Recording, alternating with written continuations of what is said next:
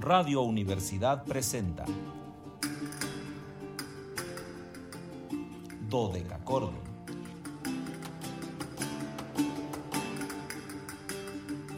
Un programa para encontrarse y reencontrarse con los autores y composiciones de la antigüedad, el medioevo, el renacimiento y el barroco.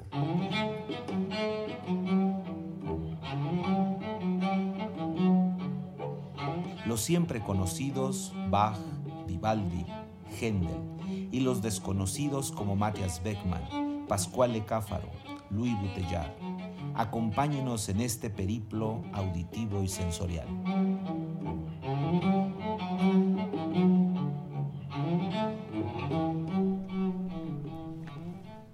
El reloj de la Universidad Autónoma de San Luis Potosí marca las 13 horas con 8 minutos, una de la tarde con 8 minutos.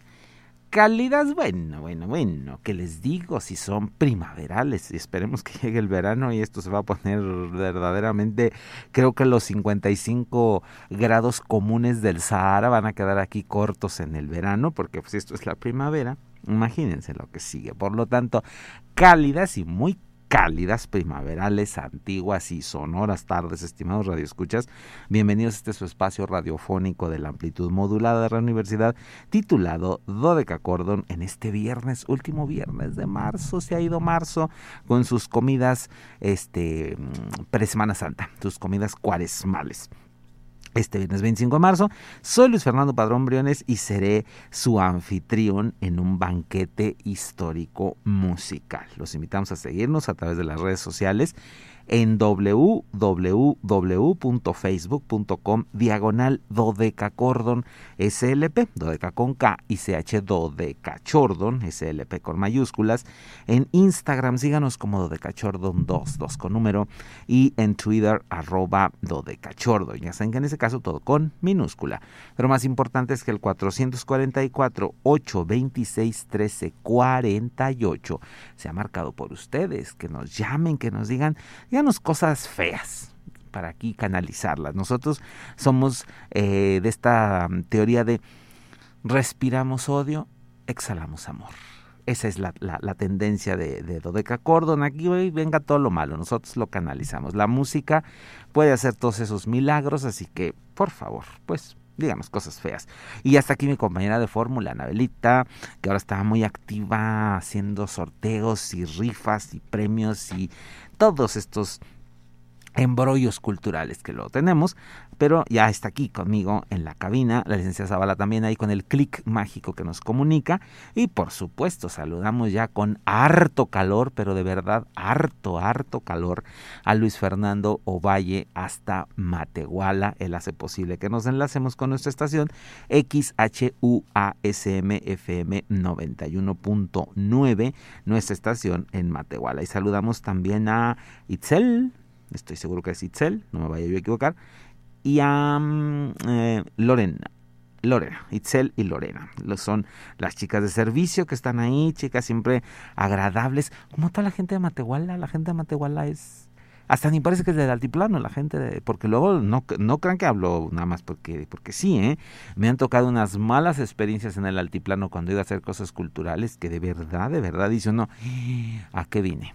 Pero llega uno a Matehuala y es esta calidez norteña que hasta parece que estoy como en Monterrey, huele a cabrito, hay gente agradable, nada más nos faltan las cartas blancas, es lo único que nos falta.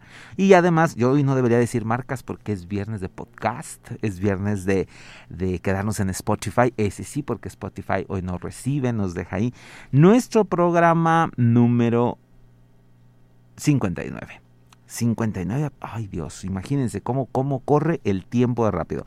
59 invitados han estado con nosotros, bueno, 58 porque un Viernes Santo tuvimos obra, es solamente una vez que no hemos tenido invitado eh, físico, fue una obra musical porque era Viernes Santo, como igual sucederá este año, eh, estaremos en Viernes Santo, tendremos podcast, pero será seguramente una obra eh, musical, una obra que no sea un invitado. Así que 58 invitados han estado con nosotros, hemos podido celebrar cumpleaños señaladísimos que se han podido quedar los programas grabados, hemos tenido reencuentros con viejos amigos musicales, encuentros con algunos otros que a través de las redes sociales se han enterado, han eh, estado mm, pues muy colaboradores participativos emocionados con estar en esta iniciativa llamada eh, Día de Invitado, así el viernes de invitado, que Insisto, afortunadamente hace 59 programas se queda guardado en el podcast. Tenemos un poco más de invitados, ¿eh? porque en dos, tres meses no estuvimos en podcast, por lo que andamos sobre los 70 invitados ya a estas alturas, pero guardados 58, como bien les digo, y 59 programas. Así que sintonícenos, véanos, nos entregaron los números y me llamó mucho la atención que nos escuchan mucho en Estados Unidos en podcast, fíjense qué cosa tan curiosa, mientras que en México nos fuimos creo que al tercer o cuarto lugar. Entonces, pues bueno, escúchenos también ustedes, ahí estamos, sé que luego es difícil la tecnología, pero inténtenlo, pueden ser programas bastante interesantes, algunos que nos acompañan. Y bueno, pues hoy, eh, viernes de podcast, viernes de invitado, viernes de guardarnos, de quedarnos ahí, este, tenemos a un invitadazo de primerísimo nivel, que además me encanta tenerlo como invitado, porque es un hombre tan inquieto como ustedes no se imaginan, de verdad, de verdad este hombre es muy difícil clasificarlo. Yo quise agruparlo en, el estilo históricamente informado, pero es un hombre que lo mismo toca música hindú con instrumentos hindúes, que música celta en instrumentos celtas, eh, que hace investigación en músicas italianas, francesas, alemanas, españolas, etcétera, etcétera, etcétera, etcétera. Entonces un hombre activísimo, François Lazarevich. Lo vamos a, llamar flautista porque su instrumento fuerte es eh, la, flauta, pero em, no, no, este, no se queda quieto ahí, ¿no? Ese es el, asunto. Es un hombre que está siempre explorando, siempre buscando, eh, siempre creando, porque él necesitó de un vehículo orquestal para poder comunicar sus ideas y entonces va a crear Le Musiciens de Saint-Julien, una agrupación de otros tantos inquietos en donde, imagínense, el clavecinista es Jean Rondeau, ustedes dirán de qué nivel de músicos estamos hablando. Aparece eh, algunos otros artistas, Thomas Dunford, que ya ha sido invitado con nosotros.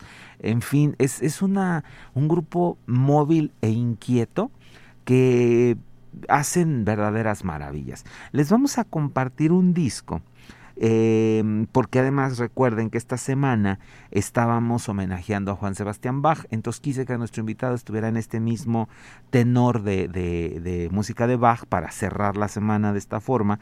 Y eh, François lanzó hace algunos años, bastantes para ser exactos, porque ya ven cómo corre el tiempo rápido, hace ocho años, en 2014, hizo este disco exquisito que fue una de sus primeras grabaciones de gran nivel en torno a la música para flauta de Juan Sebastián Bach, de la poca o mucha música de este autor que tenemos para flauta, que hay que, hay que comentar algo importante. La flauta es un instrumento muy común en el barroco, eh, quizá más común que los violines inclusive.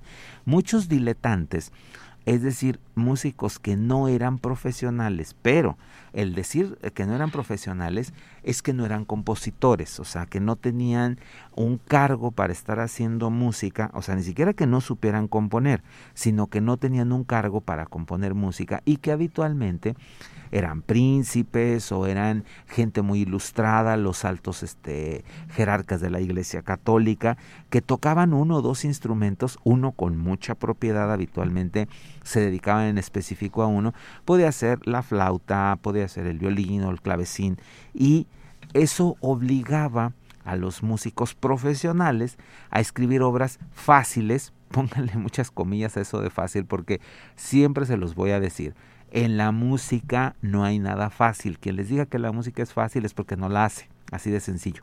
La música tiene toda una serie de dificultades técnicas, prácticas y discursivas. Entonces aquel que, no, que diga, ah, es que esa es una música muy fácil, no sabe hacer música, no la conoce, por eso dice que es fácil. Hay música más compleja, Eso sí, hay música más sencilla, música más compleja, pero fácil, ninguna, absolutamente ninguna. Entonces, estas obras fáciles las hacían los compositores precisamente para este tipo de artistas que no tenían una eh, un tiempo, o sea que no se podían dar tantas horas para estudiar, lo hacían como un hobby, a la par de que dirigían un estado o dirigían la iglesia o eran altos negociantes de los gobiernos, en fin. Entonces, este disco hace cuenta de estas obras de verdad maravillosas y aquí por supuesto, eh, nuestro invitado François Lazarevich está acompañado por su grupo Le Musiciens de Saint-Julien. Y por favor, eh, si pueden comprar el disco, cómprenlo. Aún hay ejemplares en venta en este eh, servidorcito de internet que ustedes conocen muy bien, que no les voy a decir el nombre porque ese sí no nos paga, pero ni el envío, siquiera pedimos un disco y no lo cobran. Entonces, este, ustedes por favor, eh, ya saben que siempre les digo, compren los discos para apoyar a los artistas, porque es muy importante seguir apoyando a los artistas. Si dejamos de comprar discos, van a dejar de producirse y no vamos a tener ocasión de, de tener nuevas grabaciones. Entonces, apoyemos a través de eso, pero si se les dificulta lo tecnológico, si a veces es difícil pedir un disco por internet, eh, se teme que hay algún engaño por ahí, qué sé yo, pues pueden tomarlo de Spotify, ahí está en Spotify estos discos, esta discografía exquisita de Lazarevich, que bueno, les exagero, pero creo que son 30 discos los que están en Spotify, ahorita les digo el número exacto. Así que nosotros vamos con este, la música para flauta de Juan Sebastián Bach, y vamos a abrir con una de las piezas más maravillosas y que nos va a dar tiempo exacto para ir a nuestro corte, la sonata para flauta y clave en si menor BW 1030, François Lazarevich en la flauta y por supuesto Jan Rondo en el clavecín. La obra tiene cuatro movimientos, alegro, largo e dolce, presto 1 y presto 2. No sé qué vaya a suceder, quizá Anabelita diga que escuchemos tres movimientos y nos iremos al corte, y si no es así, pues escuchamos la, toda la sonata, vamos al corte y regresamos.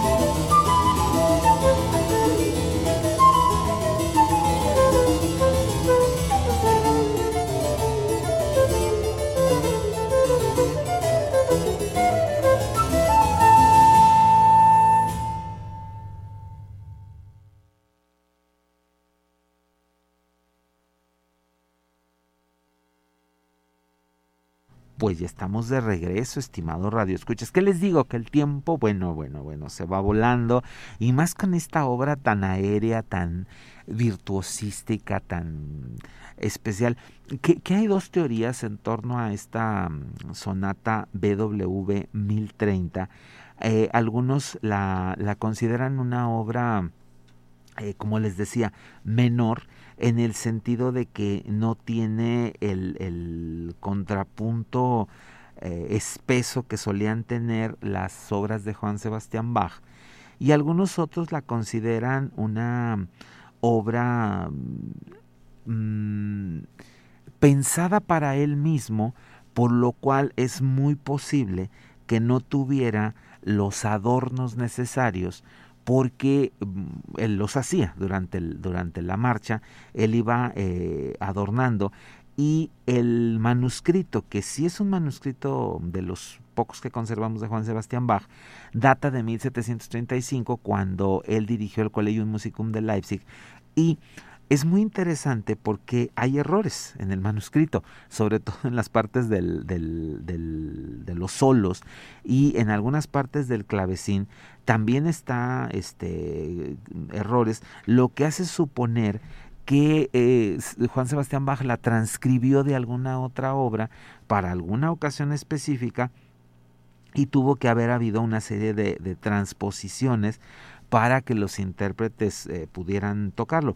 Cuando apareció el documento y no teníamos toda esta información histórica que tenemos ahora, se llegó a pensar que la obra era apócrifa, por lo mal escrita, se llegó a pensar que, estaba falsificada, se llegó a pensar que, que, era una obra en la que Bach se había equivocado, lo cual era pues imposible, pero eh, muy, muy teóricamente posible es que él haya tomado una melodía de una obra y un bajo de otra y los haya juntado con esta audacia armónica que solía tener.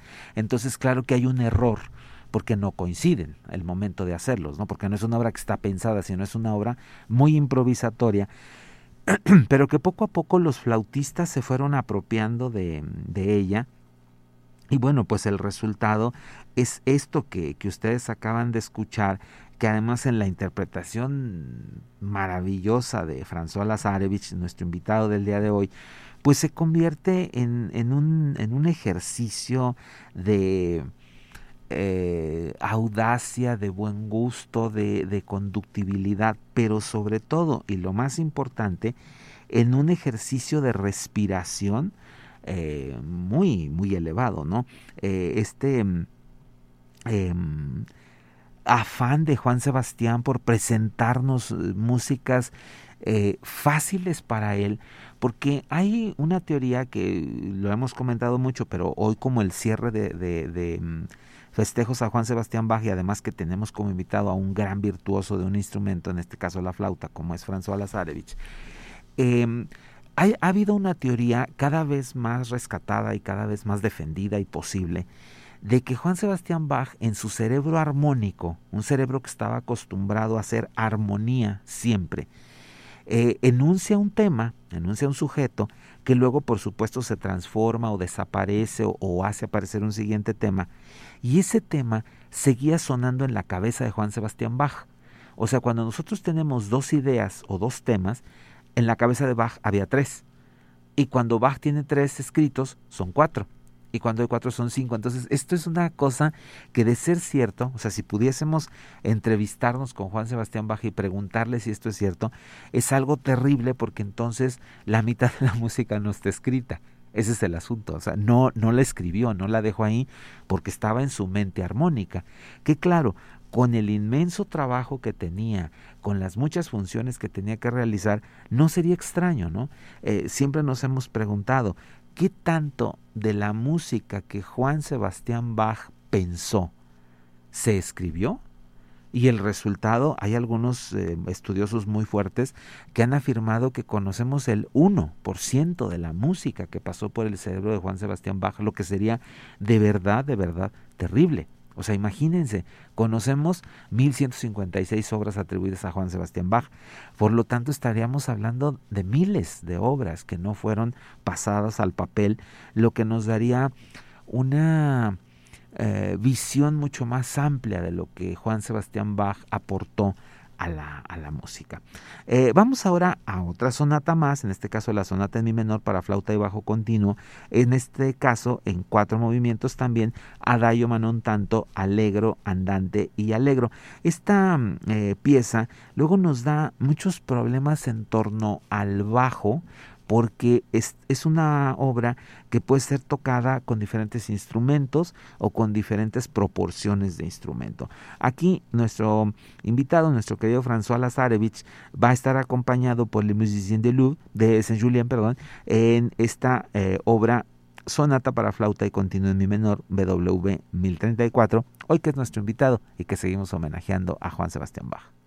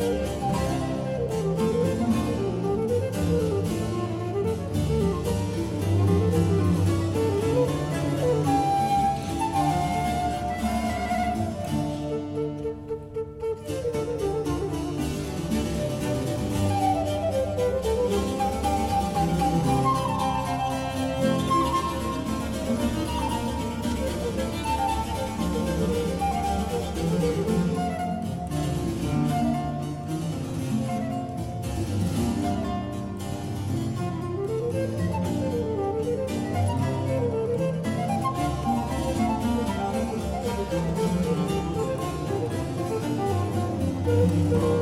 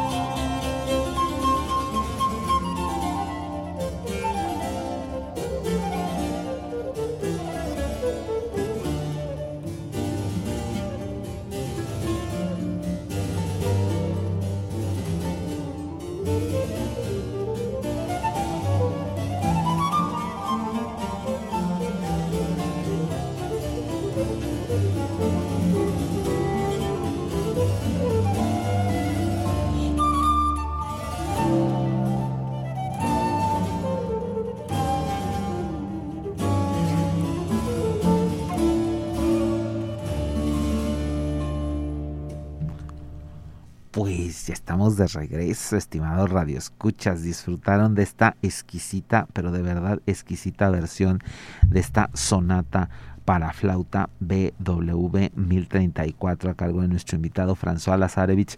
Que, que búsquenlo, en, bueno, no tiene muchas redes sociales, pero véanlo, es un hombre de verdad, de verdad inquieto.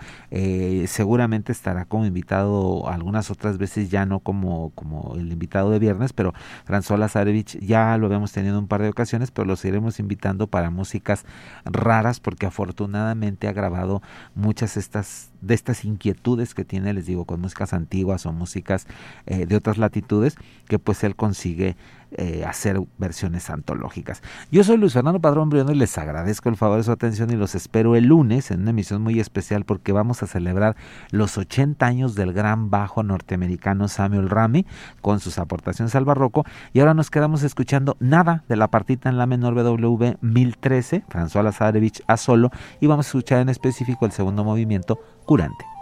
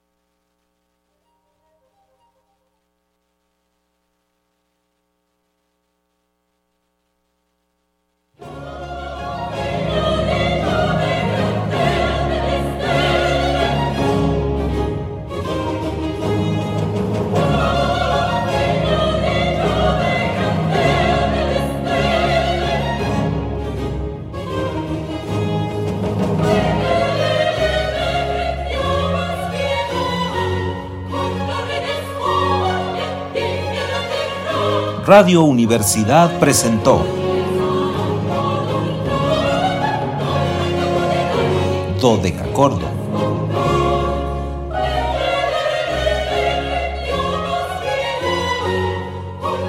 El espacio para compartir con los grandes autores de la música del pasado. Nos encontramos en la siguiente emisión.